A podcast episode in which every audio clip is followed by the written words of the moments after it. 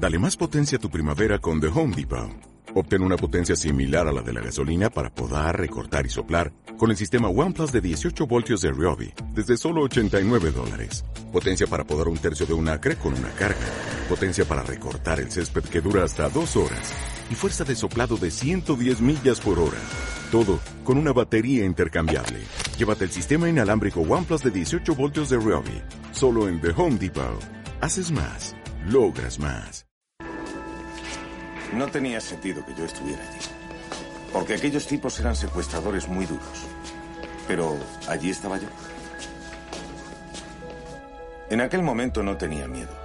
Sabía que no había hecho nada por lo que ellos pudieran detenerme. Además, era divertido. Tenía que fingir que era importante. Está bien, todos conocéis el procedimiento. Cuando digan vuestro nombre, dad un paso al frente y repetid la frase que os han dado, ¿entendido? Hola a todos, bienvenidos a un nuevo programa de Cómplices Habituales, el podcast de la Geniteca del Cine. Hoy nos encontramos con nuestros cómplices habituales y un nuevo cómplice que se nos ha unido para presentaros el primer programa de la segunda temporada. Parece que los estrenos eh, más potentes están empezando a llegar a las carteleras y bueno, este programa es muy especial. Vamos a hablar de películas como Los Nuevos Mutantes, la, de un, amigo extraordinario, Antebellum y por supuesto la esperadísima Tenet. También habrá un pequeño rincón donde hablaremos del Festival de Málaga y algunas de sus películas premiadas y por supuesto del eh, éxito, éxito adolescente de After que también ha llegado esta semana a nuestros cines eh, revolucionando todas las hormonas del país. Bueno, pues vamos a pasar, si os parece, a presentar a nuestros cortetulios. Hoy tenemos eh, con nosotros, por un lado, a, a Víctor Fernández. Hola, Víctor. Hola Enrique, ¿qué tal? Con ganas de, de volver ya a hablar de, de, estrenos y de estar de nuevo una temporada más aquí. Muy bien, Víctor. Eh, también tenemos a, a, a, Nacho Cañas. Hola Nacho, ¿qué tal? Buenas Enrique, ¿qué tal? Aquí preparados para una segunda temporada. Espero que esta vez sin confinamiento y con muchos más estrenos en, en cine.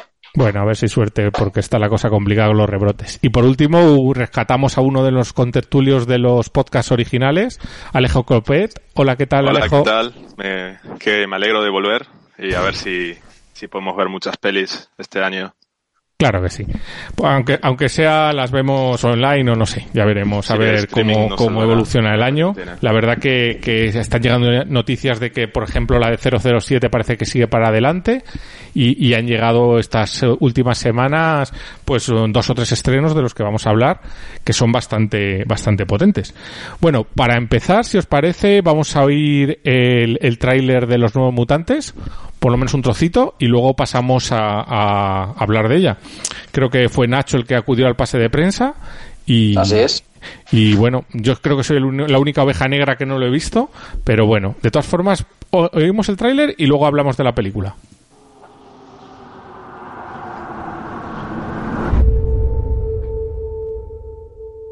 ¿Qué es lo último que recuerdas, Dani? Nos dijo que corriésemos.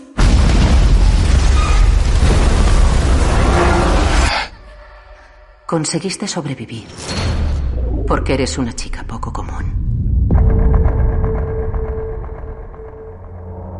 No estás sola.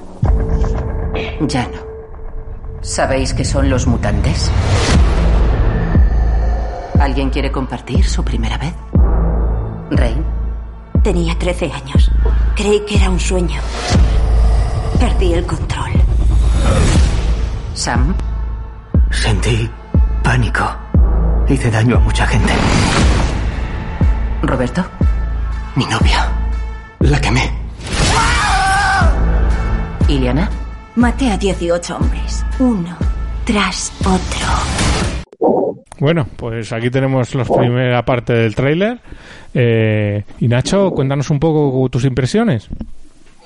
Pues mira, esta película puede, puede ir al preestreno y la verdad es que te cuento, esta película está maldita, por decirlo de alguna manera, desde el, desde el primer momento en que se, se proyectó.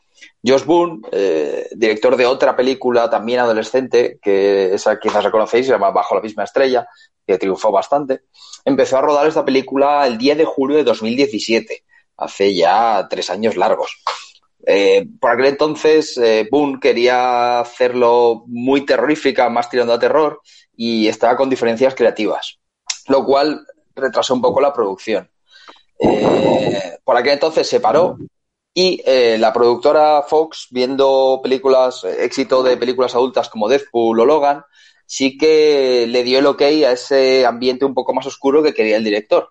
Sin embargo, eh, justo después de esto vino Disney y compró Fox, lo cual llevó a que Disney volviera a revisar esa película y eh, sí que quisiera aportar ese ambiente terrorífico, pero con la pátina que, da Disney, que siempre intenta suavizar todo y no, no llega a ser tan para adultos.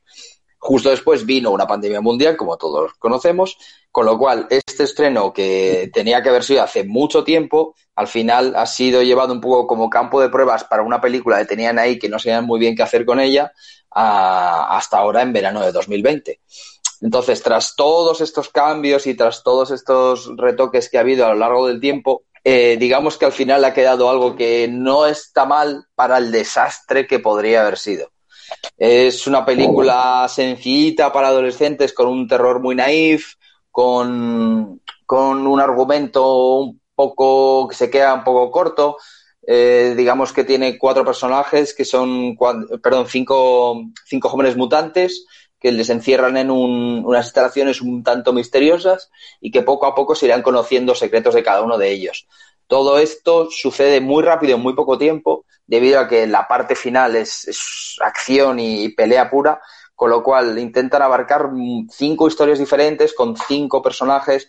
Para mí se quedan como, como ligeras pinceladas, con lo cual queda un poco deslavazado. Quizás esto puede ser el comienzo para, para una saga con estos mutantes, pero ya te digo, con, con la compra de Disney, con ahora mismo el caos que debe tener, si no saben si van a eh, meter a los mutantes como personajes en el, universo de Marvel y qué hacer con ellos. Probablemente esto se quede en simplemente un experimento que se quedó en, poco más de lo que podía haber sido.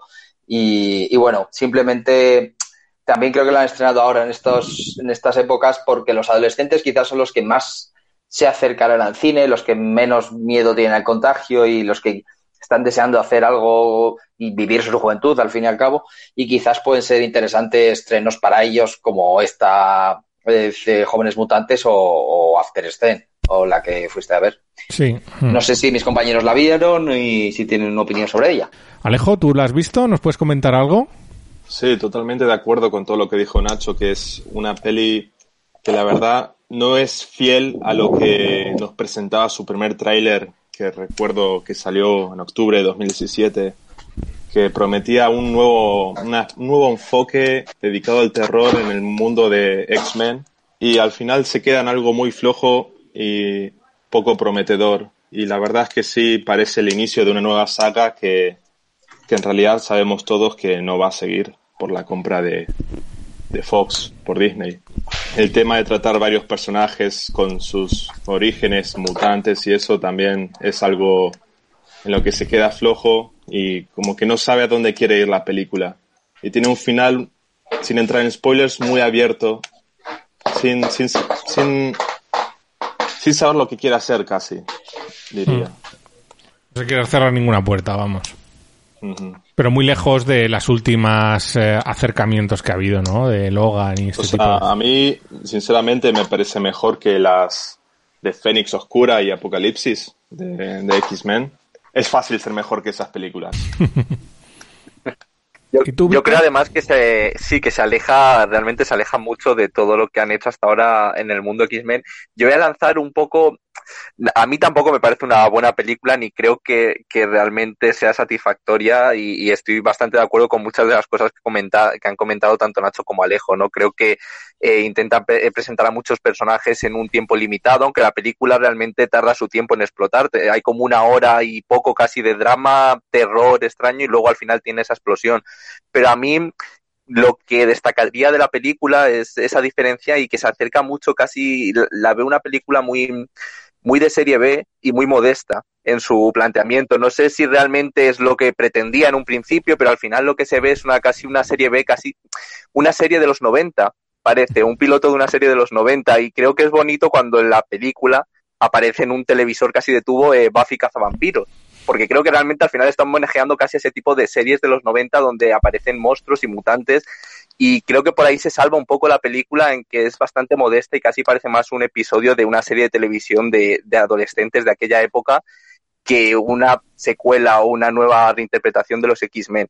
Luego es verdad que la peli, pues eso, no va mucho más allá, pero por esa parte creo que puede rescatarse un poco, ¿no? Aunque, bueno, realmente se nota que flojea en, en, en bastantes partes.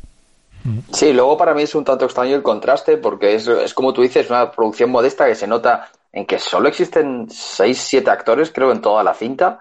Y sin embargo, los efectos eh, y el CGI están hechos de manera espectacular. Y, y, es un raro, es un poco raro el contraste respecto, pues eso, el, el psiquiátrico, el hospital donde se encuentran, que está como muy vacío, todo.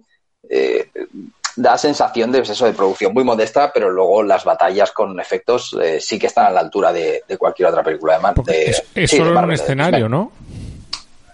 Es todo, sí, o sea, es que es muy extraño porque la película tiene un principio en el que aparecen dos personajes, uno de ellos, una de las mutantes, la protagonista, y su padre. Y luego, en realidad, cuando acaban en este especie de psiquiátrico, están los cinco mutantes más una doctora. Y es verdad que se hace muy extraño porque se nota esa casi serie B de un solo escenario y de un personaje que es el de la doctora que parece que controla absolutamente todo, que está despierta casi las 24 horas del día porque parece que no hay dinero para más personajes. Entonces es una cosa extraña, pero que al final a mí me despierta un poco de, de simpatía justamente por eso, porque fuera del universo Marvel es como que se acerca a una especie de serie B que, que no parece aspirar a mucho más, aunque como dice Nacho, sí que tiene luego unos efectos especiales a la, a la altura de, del resto de películas. curioso. Es un poco como lo que, lo que decían en Deadpool, ¿os acordáis cuando se reía de que solo salían dos eh, mutantes porque no había presupuesto para más? Es pues exactamente algo- eso. Tal cual. que iba a la mansión y siempre salían ellos dos y es que no hay dinero para más. Algo parecido, sí. Bueno, pues, pues hombre, me- no me han quedado ganas eh, locas de ir a verla, pero bueno, teniendo en cuenta lo que hay en, en cartelera, pues no puede ser una buena opción. Es verdad que, que es curioso también que, que pasemos de una películas de X-Men de dos horas y media, casi tres horas, dos horas y cuarto, esta que es mm, hora y media corta, ¿no? Sí, no llega, no llega a la hora y media. Ah, Hombre, tiene pocos personajes y no tiene varios, ni- casi escenarios, pero, pero bueno. Pues bueno, tenéis el- el- la reseña completa en el blog, por supuesto, en genitecadelcine.com. Y bueno, vamos a continuar con, con otra de las novedades que todavía están en, en cartelera. Se trata de Un amigo extraordinario de, de Sony. Eh, fue mm, Nacho quien a- acudió al pase de prensa y os voy a poner un trocito del tráiler y luego os hablamos de la película.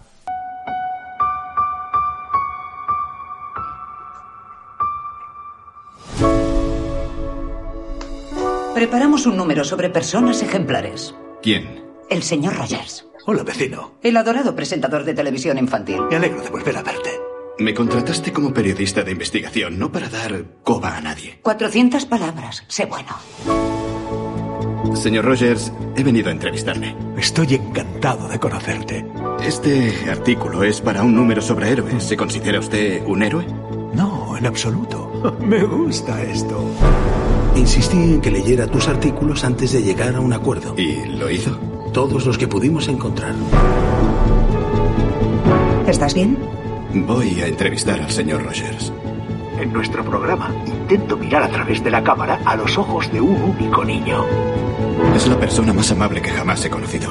Bueno, pues ya eh, nos hemos hecho una idea de la historia buenista que, que es este Amigo Extraordinario, una película que ye- creo que se estrenó hace bastante tiempo en Estados Unidos y que yo creo que con la pandemia se ha ido, se ha ido retrasando. ¿Nos cuentas, Nacho, un poco tus impresiones?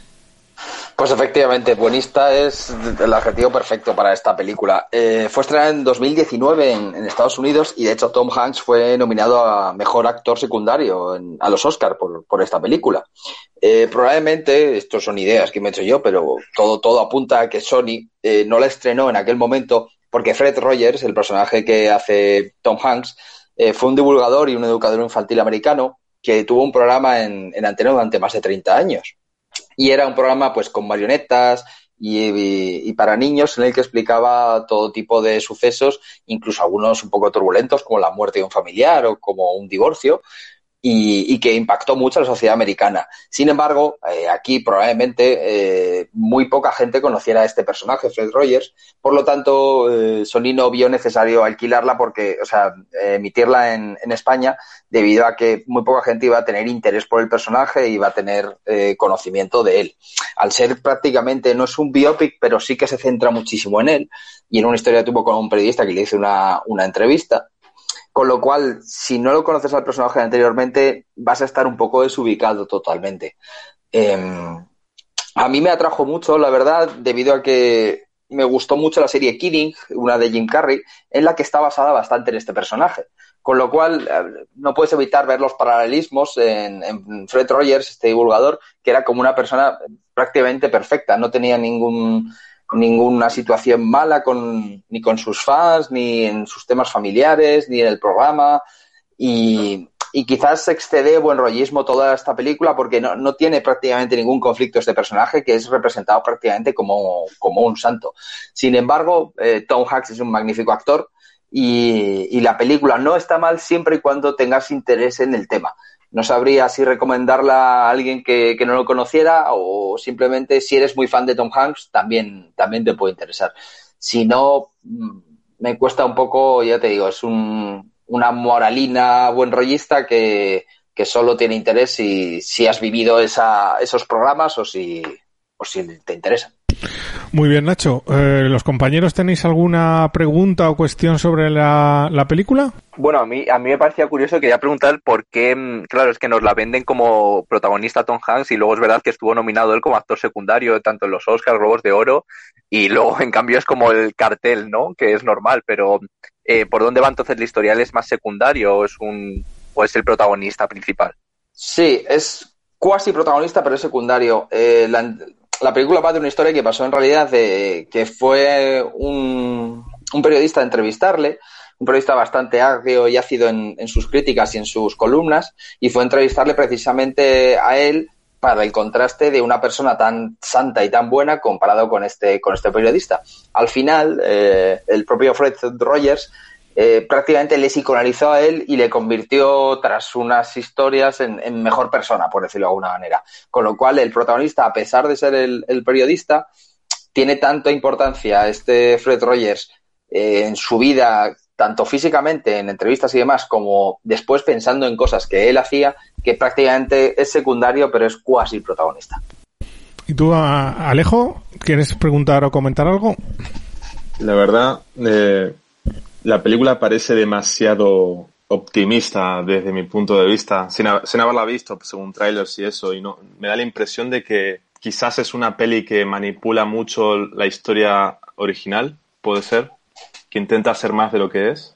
Eh, sí, a ver, intenta, claro, yo tengo curiosidad por saber realmente este hombre si era tan bueno como, como dice esta película. Me cuesta creer que exista alguien humano sin ningún tipo de, de mal o de, o de fallos en, en, su día a día. Ya te digo, este, esta persona está prácticamente representada como un santo que me parece raro que exista alguien así. No conozco al, no conozco realmente la verdadera del verdadero Fred Rogers. Sé que existe un documental eh, que fue también nominado bastante, justo un par de años antes de esta, de esta producción. Y, y quizás ahí se pueda ver un poco más la, la persona humana que había detrás. De todas maneras, creo que esto también ha sido un, un plan de Sony para probar cómo está la taquilla. Sacamos una película que tenemos en, la nevera que no pretendíamos estrenar en España y vemos un poco cómo funciona. Eh, no sé qué tal le habrá funcionado en taquilla a día de hoy, estar en ello, pero bueno, eh, creo que durante, durante estos meses vamos a estar viendo todo el rato este tipo de experimentos, películas que no han sido estrenadas mm. y creo que excepto Tenet, eh, muy pocas se atreven a, a estrenar tal y como están las cosas. Sí, y además una película con visión optimista y así buenista también hmm. ya que ya tienes penas tú para que te cuenten más. Entonces, es un buen momento para lo que tú dices, sacar películas. Yo he visto por ahí algunas que han estrenado y van a estrenar, que, que son películas que llevan dos, tres, cuatro años y no se habían estrenado en España y, y se están sacando ahora un poco porque el precio a lo mejor al que lo pueden adquirir las distribuidoras, algunas así no tan de primer nivel como por ejemplo Sony, pues será muy bajo y les, les merece la pena. Bueno, pues... digamos que no tiene nada que perder. No. Poco, porque así por lo menos te- se van llenando los cines, porque el otro día, por ejemplo, me llamó la atención cuando fui a ver la de Antebellum a- estos días, eh, Tenet estaba en medio en media, en la mitad de las salas del cine. Sí, era, era Kinépolis de Ciudad de la Imagen, de 25 salas, estaba en 10 o una cosa así. Pues vamos a, eh, podéis encontrar la reseña completa en el blog eh, y, y vamos a pasar a, a lo que yo creo que casi todos estéis esperando. Vamos a hablar de, de lo último de Christopher Nolan, de Tenet. La hemos visto todos y bueno, os pongo el tráiler y luego hablamos.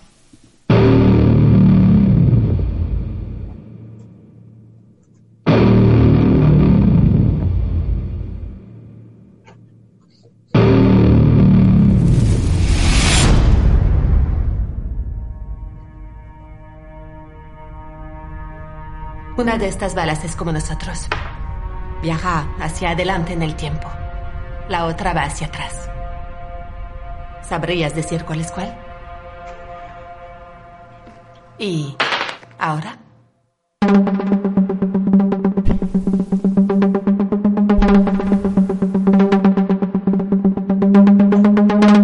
¿Por qué resulta tan extraño? No estás disparando la bala.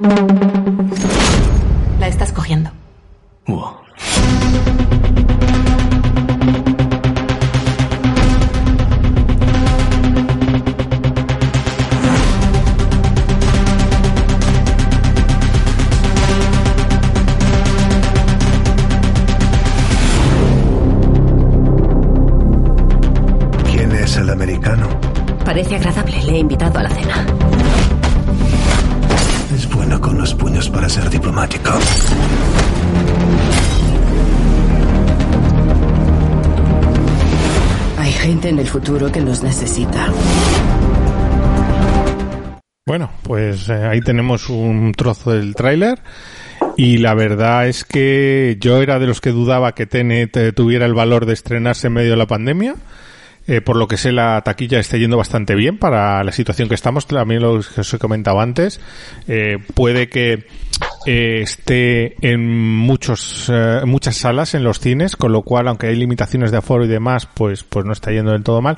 Yo estoy seguro que no está yendo como, como iría en una época normal. Y el que fue al pase de prensa fue yo, fui yo. Y la sensación general mía y de varios compañeros con los que comenté es que Tenet es una película por lo menos distinta.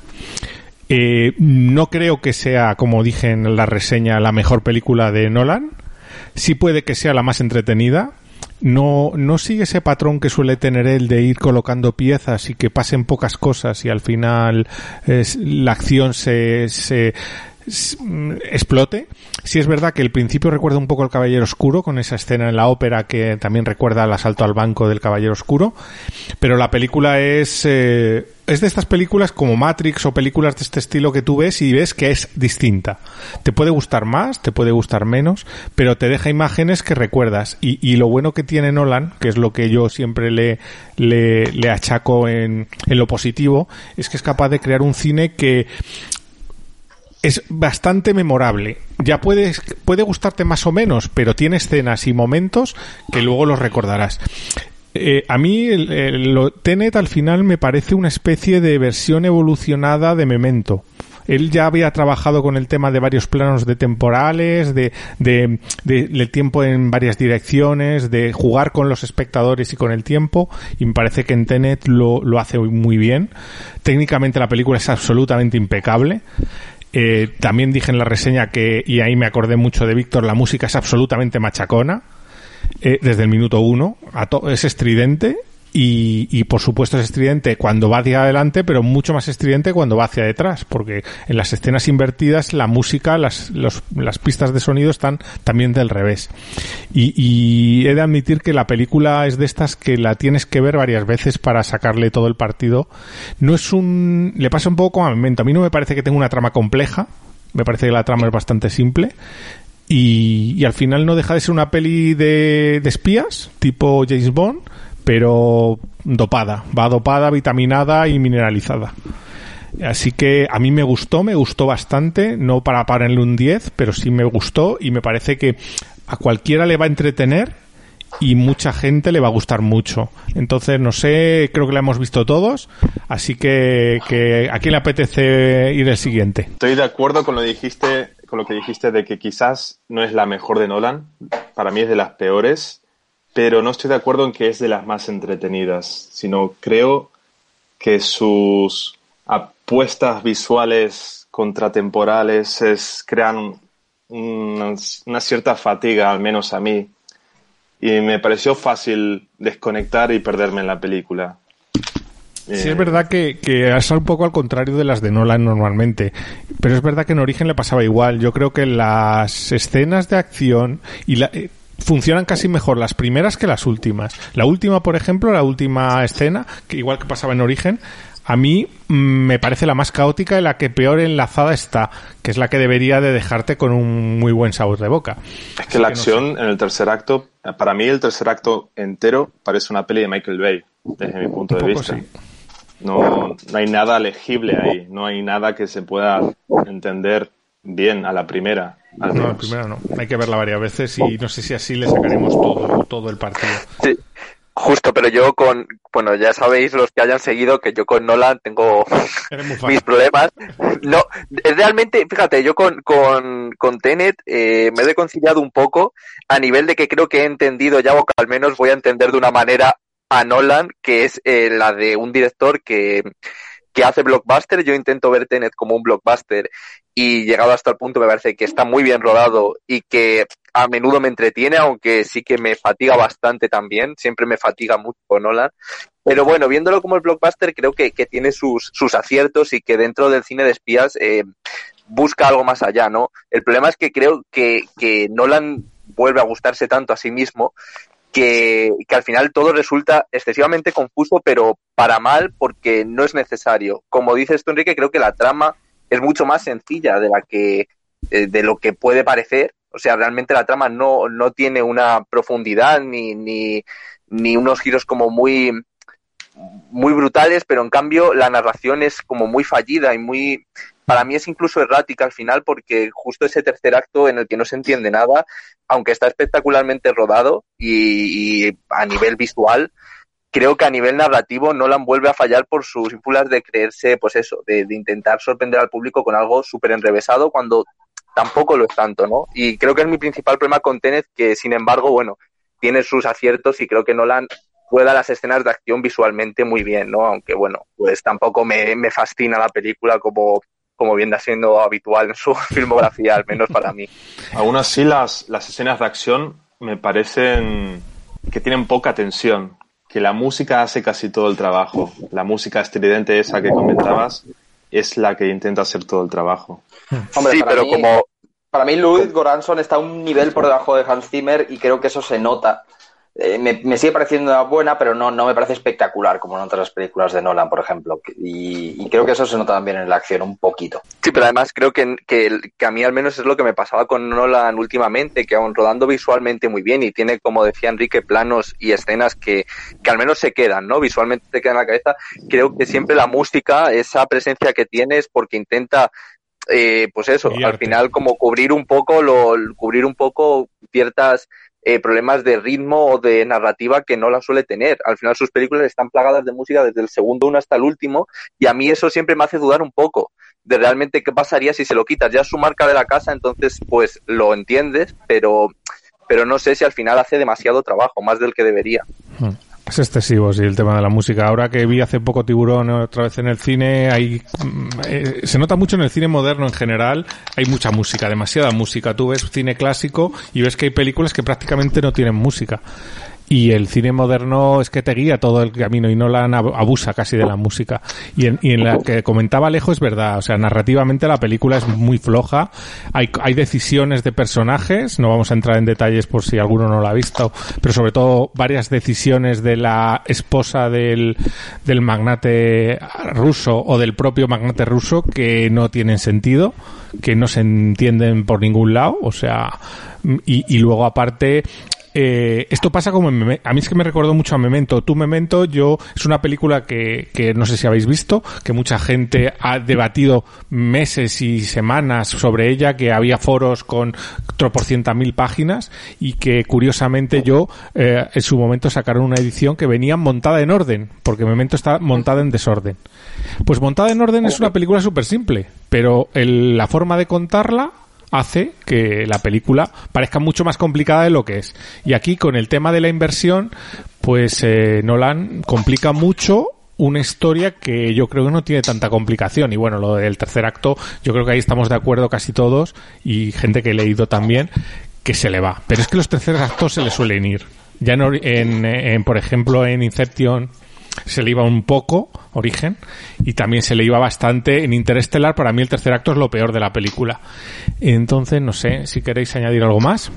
Sí, yo creo que la premisa es muy buena, pero que, que con ella no ha sabido componer nada. Creo que, por ejemplo, le falta emoción. Si tú la comparas con Origen o con Interstellar, por ejemplo, tienen momentos emocionantes. Aquí no tiene ningún momento emocionante y, de hecho, eh, ves a protagonista como, como quien ves quizás, pues eso, a un Bond y te da un poco igual lo que pase. Y Si, con quien actúes, si alguien muere, es en plan, bueno, pues, pues estoy viendo esto, es un espectáculo grandilocuente y, la verdad es que es impresionante, pero al final me da igual los personajes, eso al final creo que, que acaba afectando a, la cinta. Luego también eh, es imposible no pedirle a Nolan algo mejor sabiendo todo lo que ha hecho. Si esta película eh, la viéramos sin saber quién hubiera dirigido, creo que, que la gente, yo eh, además le pondría quizás mejor nota, pero sabiendo que Nolan podía haberlo hecho mucho mejor, mm, por lo menos por mi parte, mm, me da bastante rabia que, que se haya quedado corto. Un poco sí. También comentaros que me parece que John David Washington está muy bien en el papel de protagonista. No es que transmita demasiado, pero me parece que tenemos ahí un posible futuro eh, héroe de acción de las películas eh, blockbusters tipo podíamos tener a, a- a Will Smith hace unos años porque la verdad que se desenvuelve muy bien en la acción y, y le veo muy integrado. Es verdad que entrenó mucho para, para la película y, y a mí es de eso y luego el, el papel de nuestro amigo Pattinson son de lo más salvable de la, de la película, aunque es lo que dices tú. Es una película más un blockbuster que una película emocionante de que vaya a pasar a la historia del cine. Sí, y Kenneth Branagh para mí tampoco está mal dentro de, del villano que compone, que es un poco extraño, pero, pero no hace mal papel. Y el problema además, hablando de esto de, de que es verdad una película que no se siente casi, que es muy fría, es todo carcasa al final, y, y, y en parte creo que es porque el guion también tiene eso, al final es un guion que es muy simple, aunque tiene una, una trama y un punto de partida muy interesante, es bastante simple y se basa en acumulación al final de, de escenas, por un lado acción y segundo por explicaciones. No sé si os habéis dado cuenta que cada poco tiempo te meten una escena de, de un personaje intentando explicar algo que además no explica nada, o no se entiende al menos, ¿no? Es como que aparece esta mm, especie de, de magnate india que aparece como cuatro veces en la película explicando siempre algo que no se entiende. O aparece el personaje de Washington explicando también algo y no se entiende, ¿no? Hay una, incluso una cosa muy graciosa porque el personaje de Pattinson en un momento tiene que llegar a decirnos como que, que él ha estudiado un máster en física y lo suelta así como de repente como que y, y nada tiene mucho sentido, ¿no? Yo creo que al final por ahí también tiene parte de esta cosa que te quedas como un poco frío ante todo lo que estás viendo porque ya no solo porque no se entienda, sino porque narrativamente no, no profundiza mucho ni en los personajes ni en lo que eh, supone para ellos, ¿no? Todo eso que están pasando. Pues más o menos yo creo que nos han eh, eh, el, público tendrá una idea más o menos de lo que opinamos de la peli. Tenemos en la reseña completa en el, en el blog. También os recomiendo que por lo menos la veáis, si le dais una oportunidad. Yo creo que, eh, aunque es verdad que a Alejo no le parece, a mí sí me parece una película entretenida y es lo más blockbuster tal vez que hay ahora mismo en, en, en el cine. Y yo creo que lo que va a haber en bastante tiempo, bueno, se acerca Greenland, creo que se llama, una de Deep Impact, una nueva versión de Deep Impact que van a sacar dentro de unas semanas. Pero las grandes blockbusters típicos de verano este año han brillado por su ausencia y Tenet está más cerca de un blockbuster que de una película de autor compleja. Así que nada, vamos a pasar a hablar de otro tema. Eh, como Tenemos aquí a Víctor, nos va a hablar de un par de películas que ha visto que han sido ganadoras de varios premios en el Festival de Málaga, que se ha, ha tenido lugar a, en la última semana. Se trata de Las Niñas y La Boda de Rosa. Y, y nada, Víctor, coméntanos un poco de estas dos películas. Bueno, pues como sabéis, el Festival de Málaga se tuvo que retrasar en su momento por todo el tema del coronavirus. Se ha acabado celebrando ahora del 21 al 30 de agosto. Y bueno, entre ellas hay dos películas que ya han llegado a cines. Eh, una de ellas es la ganadora de la Biznaga de Oro a Mejor Película, eh, Las Niñas. Y luego la otra es también el premio especial del jurado, que es la Biznaga de Plata, que es La Boda de Rosa de Iciar Boyaín. Entonces, bueno, estas dos películas que han triunfado bastante en Málaga y que acaban de llegar a las, a las carteleras, bueno, La Boda de Rosa ya lleva eh, por lo menos una semanita más. Eh, son dos películas que creo que, que, que, el público español va a recibir bastante bien, aunque tienen sus diferencias. Por un lado, Las Niñas, que es el debut de, de una directora, Pilar Palomero, eh, nos devuelve un poco a ese cine de que hace unos años triunfó con Verano 1993, volvemos a los años 90, en concreto en el 92, el año de la Expo, eh, y bueno, habla de una niña y de un colegio de niñas de monjas, en el que, bueno, pues eh, vemos un poco esa dualidad de la España que está cambiando y que se acerca un poco a, a, pues eso, ¿no? Ese cambio, a ese desarrollo y que aún así todavía mantiene bastante de, los silencios y los secretos que, se mantenían un poco como desde la España franquista, ¿no? Entonces, bueno, manteniéndonos en la, en la mirada de una niña, como pasaba en aquella verano del 93, eh, la película, pues bueno, se desarrolla en ese cine de autor que, que tiene una mirada bastante modesta, bastante, eh, pues bueno, con un acercamiento bastante, bastante bueno y sin paternalismos, ¿no? Eh, que, que, es muy sensible y que merece bastante la pena visitar, no solo como por un debut bastante, eh, bastante bueno de Pilar Palomero, eh, que además es una directora que lleva a, a, sus espaldas algunos mediometrajes y cortos, que ha salido de, de la ECAM, que bueno, que también hay que decirlo porque es la escuela en la que Alejo y yo también hemos estudiado, ¿no? Y, y está bien que de repente aparezca una directora y, y, gane Málaga y esperemos que le vaya bien en cartelera. Por eso, por hacer un dibujo como muy, muy bello, tanto de, de aquella España de los años 90, de aquellas niñas que estaban empezando a cambiar un poco y, que aún así mantenían secretos, ¿no? Creo que, que su mirada es, bastante buena y merecía esta, esta mirada de oro que se ha llevado en Málaga.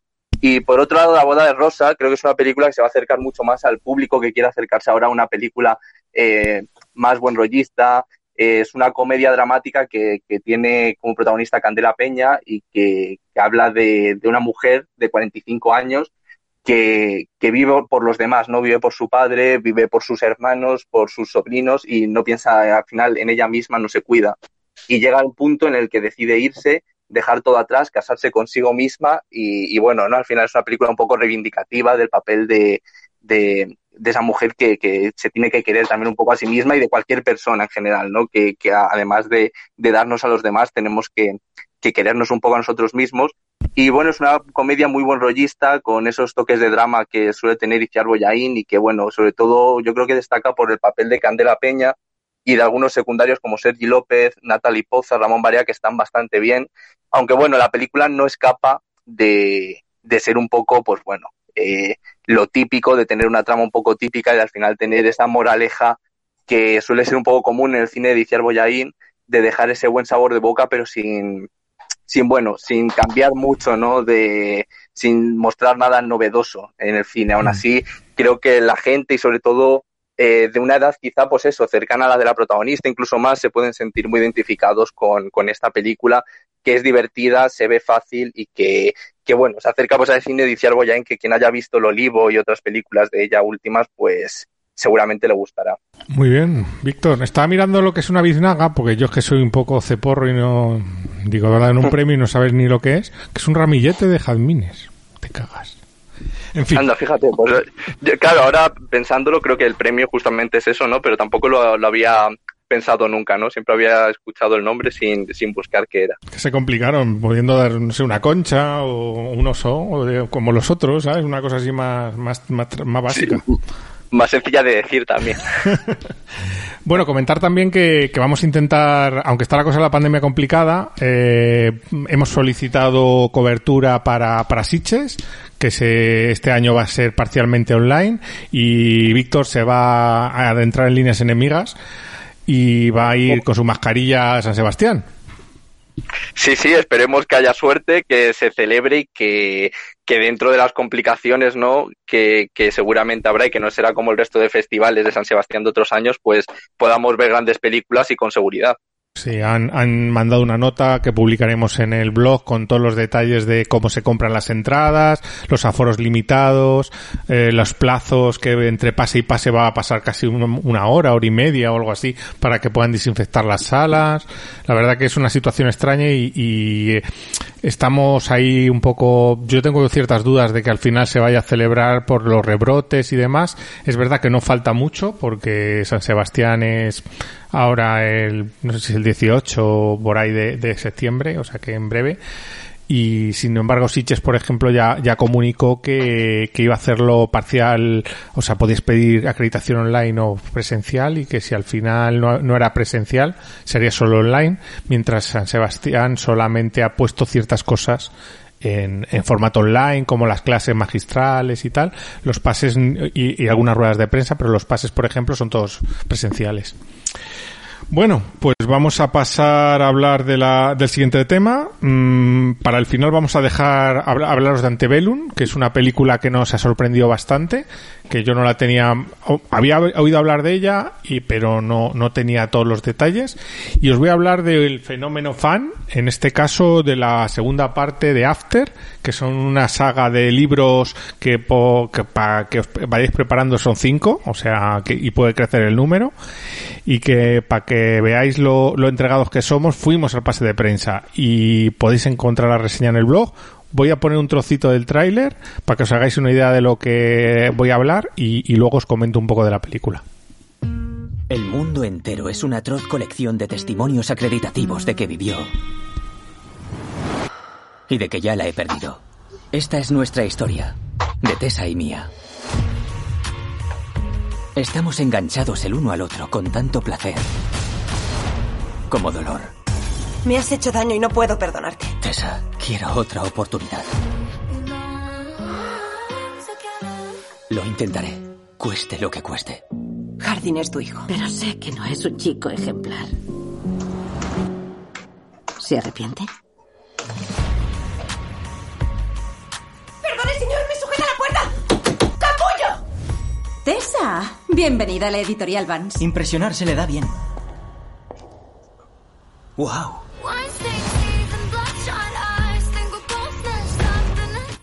Bueno, pues ya veis la musiquita y tal, ya os podéis hacer idea de lo que va la peli.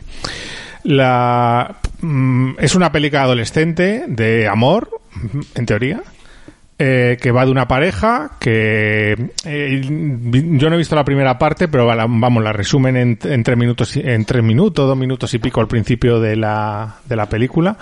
Y pues es la historia típica de una pareja, mm, una que es mona pero muy tímida, el otro que es el malote que se las lleva todas de calle, hay por medio una apuesta y se la enamora, pero se enamora él de ella, vamos, lo de toda la vida, de todas las películas de adolescentes no sé, pues desde la época de, tal vez de, pues yo que sé, de las amistades peligrosas o demás. Pues bueno, la, segunda entrega está por el título, que se llama After en mil pedazos, es que la saga del libro se llama After. Eh, va más sobre la relación, la complejidad de mantener la relación, las tiranteces, eh, las rupturas, etcétera. Esta película ha tenido un bastante buena acogida a priori, porque ha tenido un gran número de, de preventa de entradas, casi tantas como Tenet, lo cual ya da, es una cosa que llama bastante la atención. Y nosotros fuimos a verla y lo que os puedo comentar es que la película pff, no hay por dónde cogerla las cosas pasan porque sí, se pelean porque sí y básicamente mmm, se trata de una pareja que son muy monos y que el objetivo de la película es mmm, escenarios chulos, mmm, mucho brilli, cámara lenta, música como el del tráiler así elegante, bonita. Hay un par de escenas que dan de verdad, de verdad, ¿eh? Hay una de, la, de Navidad que da verdadera vergüenza ajena. Y no, técnicamente no está mal hecha, no está, está bien rodada y no ves errores eh, de producción, pero es que el argumento es tan absurdo. Yo no sé si los libros serán igual, pero no sé si están muy simplificados o, o- porque es que al final eh, es como una sucesión de escenas eh, subiditas de tono sin pasarse porque no vaya a ser que les pongan una categoría que no pueden a los adolescentes a verla y un lucimiento del chico y de la chica. La chica luce vestidos el chico luce pecho y tatuajes y no sé, es que tampoco puedo decir mucho más de la película. 90 minutos, a mí me parecieron casi 200, no sé, se me hizo eterna. Y poco más. Mm, su- eh, que, que amenazan con hacer tres más, por lo menos. Y nada, pues eso es lo que hay. ¿Alguna pregunta? Claro, yo creo que es un poco. Perdón, Víctor, habla, habla. No, no, o sea, simplemente quería preguntar porque yo solo he visto el tráiler, eh, tampoco he leído los libros ni me apetece mucho, pero me tiene pinta de una especie de, de por el tráiler lo que es- sale 50 sombras de Grey Sí. versión adolescente modosita, o sea, Ah. no es una cosa como, además visualmente igual, ¿no? Que sí, tiene como... se recuerda mucho. a- Yo es que 50 sombras de Grey solo he visto la primera. No he visto ninguna más. Pero no he tenido valor. Y de After me parece que me voy a quedar en esta. Y los libros no se me ocurre. Y ver la primera, vamos. Pero, pero la verdad es que es eso. Sí, sí, al final es un pretexto para ellos dos, que la verdad que son guapetes y habrán tenido su S. Y luego aparte los libros, que supongo que serían también como 50 sombras de Grey un poco. Pero no está, es modosita, es más modosita, es más para adolescentes. Sí, yo creo lo que comentaba antes, que vamos a tener ahora un boom de cine adolescente de nuevo porque son el público que más va a salir y que menos miedo tiene al contagio y que más creo que van a ir a las salas. Sí, no, desde luego. Y fíjate, solo viendo el número de reservas y lo que os comentaba, que ayer mm, estuve viendo Antebellum, y había grupos de chavales adolescentes que iban todos a ver After. Y, por ejemplo, Padre no hay más que uno, dos, que ha tenido un éxito de taquilla increíble teniendo en cuenta el- el- la pandemia y tal. Otra peli que también vi en pase de prensa y que madre mía. No sé si vosotros la habéis visto, es una peli española de toda la vida, de parece un episodio de Aquí no hay quien viva. A mí no sé, entiendo. Últimamente estoy muy perdido con esto del cine. Y, y poco más os, os puedo comentar. Alejo, ¿tienes alguna duda o pasamos ya a la, a la- a la parte final del programa? Me hizo mucha gracia tu crítica de, de After. es que justo es, es, es el tipo de peli de saga que va a venir a todas las generaciones, que se va a aprovechar de la adolescencia inocente de todas las generaciones y, y creo que vamos a tener que ver pelis así constantemente. Sí, a mí me recordó mucho a un poco a Crepúsculo, un poco a, a Sí, es de 50 ese sombras de estilo. Grey, un, un rollo de ese que es una una generación que ese es el tipo de cine o, o de libros que le gusta, pues le hacemos las películas con un aspecto visual de lo que le guste en esa época y, y punto. Bueno, mientras esto sirva para que esta generación vaya al cine y descubra otras cosas, pues Pues sí. bienvenido sea. por lo menos. Bueno, pues ya estamos llegando casi a la parte final del, programa y vamos a hablar de, de una película que nos ha sorprendido un poco. Eh, el terror parece que está siendo el género que está sobresaliendo más en la pandemia. Curiosamente, la película que os vamos a poner el tráiler se llama Antebellum, la distribuye en España de A Planeta. La venden como una película de terror, pero a mí no me ha parecido una película de terror. Así que nada, os pongo el tráiler y luego os comentamos un poco.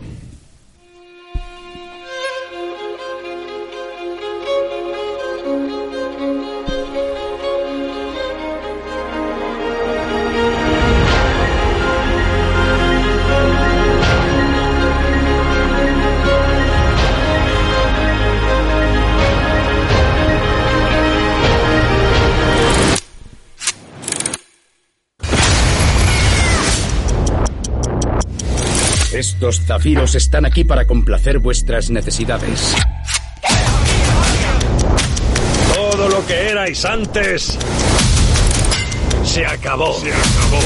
Tú eres mi único modo de huir. Hay que elegir el momento cuidadosamente.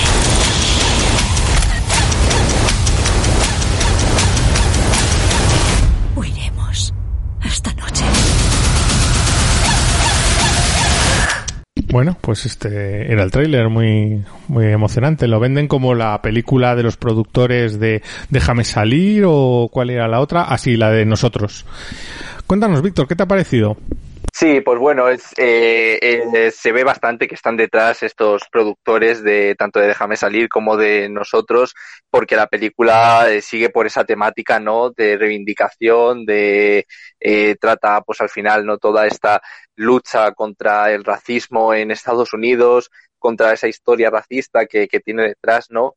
Y que, que ahora con el Black Lives Matter y demás, pues está bastante eh, bueno, ¿no? Como que, que viene bastante bien que de repente aparezca una película como, como esta o como en su momento las de Jordan Peele.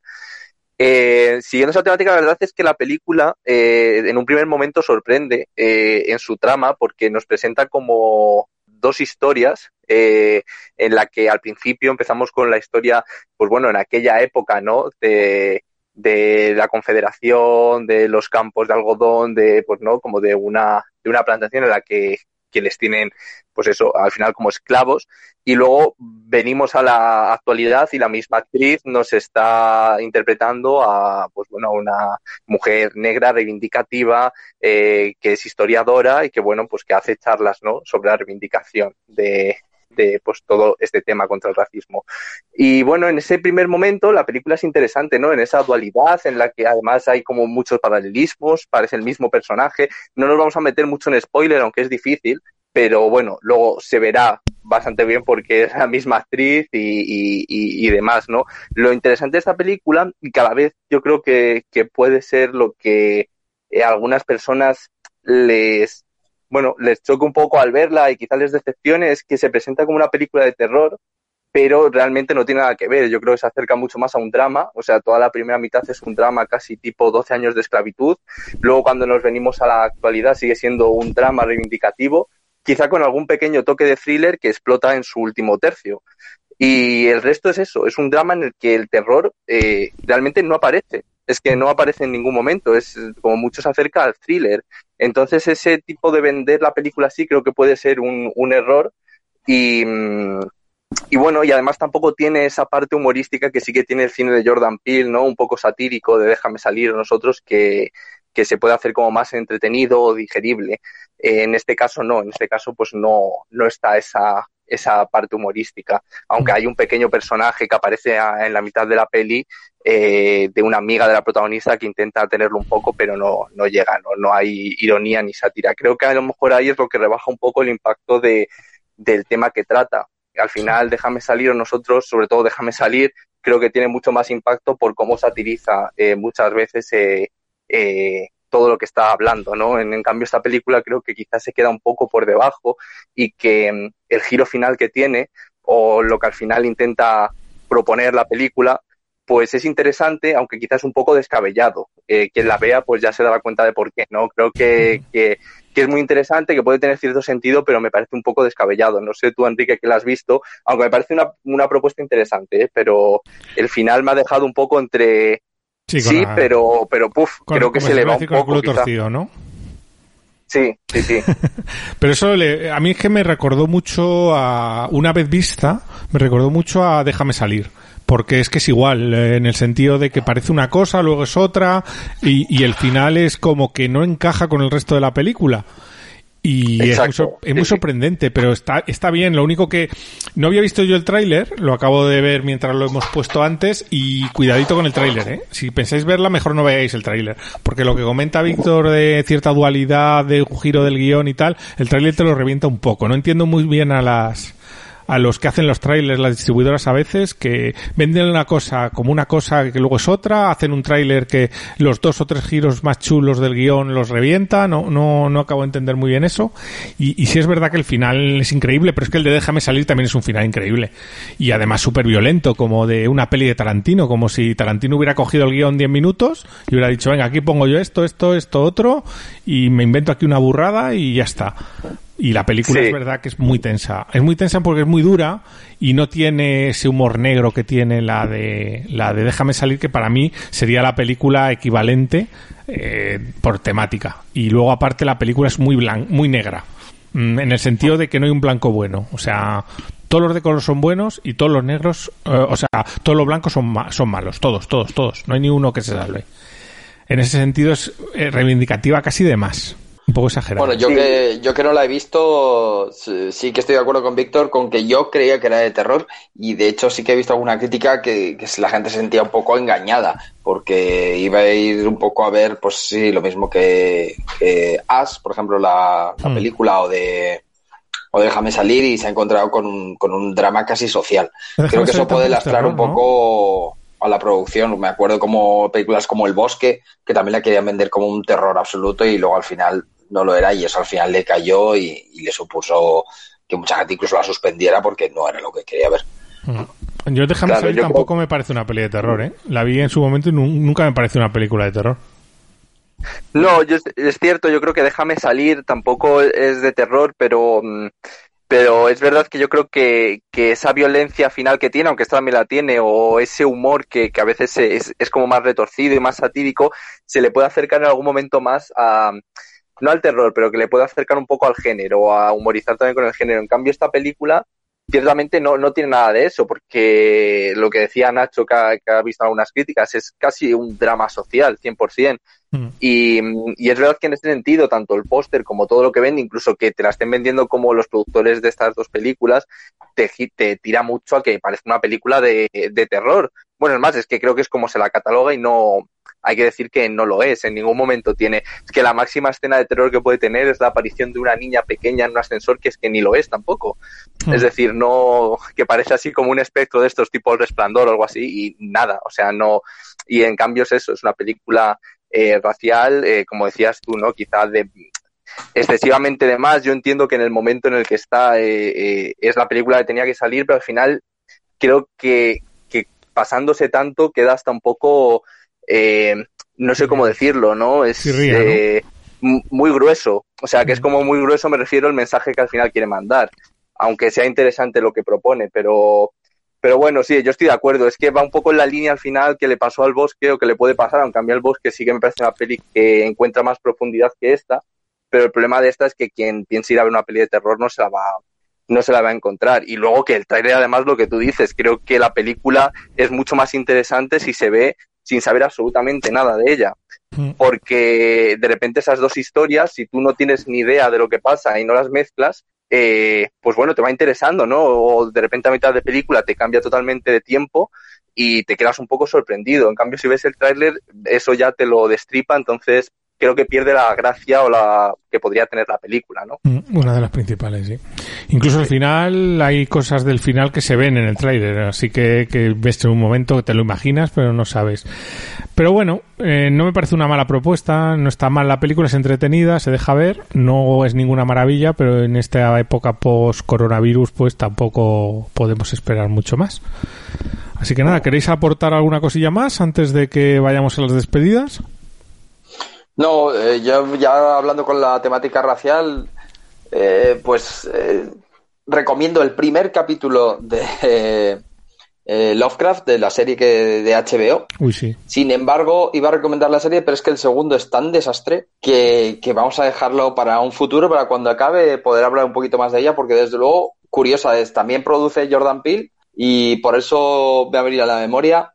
Entonces, bueno, de momento dar a elegir. El primero magnífico, a mi parecer, el segundo un desastre total, el tercero ya ha salido, todavía no lo he visto, y a ver por dónde tira esta producción, porque me tiene totalmente descolocado. A mí el- Igual, No sé si puse incluso en redes sociales que me había encantado el primer episodio que me flipó y luego el segundo me dejó como diciendo perdona y el tercero lo tengo a medias porque también es un poco rarito es que es muy rara la no sé si muy bien a qué quiere tirar pero pero hombre, es original y el primero es buenísimo a mí el primero me parece buenísimo pensaba que era de otra manera que la serie era más como historias de Lovecraft pero no con Claro, los mismos personajes todo el rato Bueno, a ver por dónde tira. Mm, Es un poco extraña, pero pero está muy bien hecha, ¿eh? Eso sí hay que admitirlo. Y el- Y primer episodio, Sí. lo que tú dices, muy, muy, muy recomendable. Yo estoy viendo ahora Cobra Kai, recordando mis años ochenteros, que la, que la han puesto en, en Netflix. Y vi una que no estaba mal, una serie también de Netflix alemana, se llama Biohackers, que con el nombre ese ya va- echa un poco para atrás, pero bueno, se dejaba ver, ya, ya la comentaré en el blog. Y luego una que me gustó mucho, que se llamaba Hater, Que también sí, es- esa película la vi yo también. Está bastante. Esa es polaca, creo. Esa es polaca, sí. Esa no es alemana, es polaca. Y es muy rara, pero está bien. Sí, un poco de las redes sociales y del peligro de, de ser haters en ellas y que luego se transporte a la vida real. Bueno, pues hasta aquí el programa. Eh, espero que os haya gustado. Se nos ha ido un poquito de tiempo, pero es que había mucho que comentar. Intentaremos continuar haciendo programas con lanzamientos y novedades. A ver si se mantiene un buen nivel de estrenos en los próximos, las próximas semanas. Y bueno, eh, recordaros que tenéis toda la información de estas películas en el blog, enritecadelcine.com, que nos sigáis en redes sociales y que ahora en septiembre vamos a reactivar los sorteos. Tenemos varias películas en Blu-ray que vamos a, a sortear entre nuestros seguidores en redes sociales. Y nada, se despide de vosotros Enrique Bellón. Nacho Cañas, un saludo. Alejo Clopet, aquí encantado de, de hablar con, con ustedes. Y Víctor Fernández, pues nada, esperemos que, que haya muchos más estrenos y más cine. Pues nada, hasta pronto y mucho cine.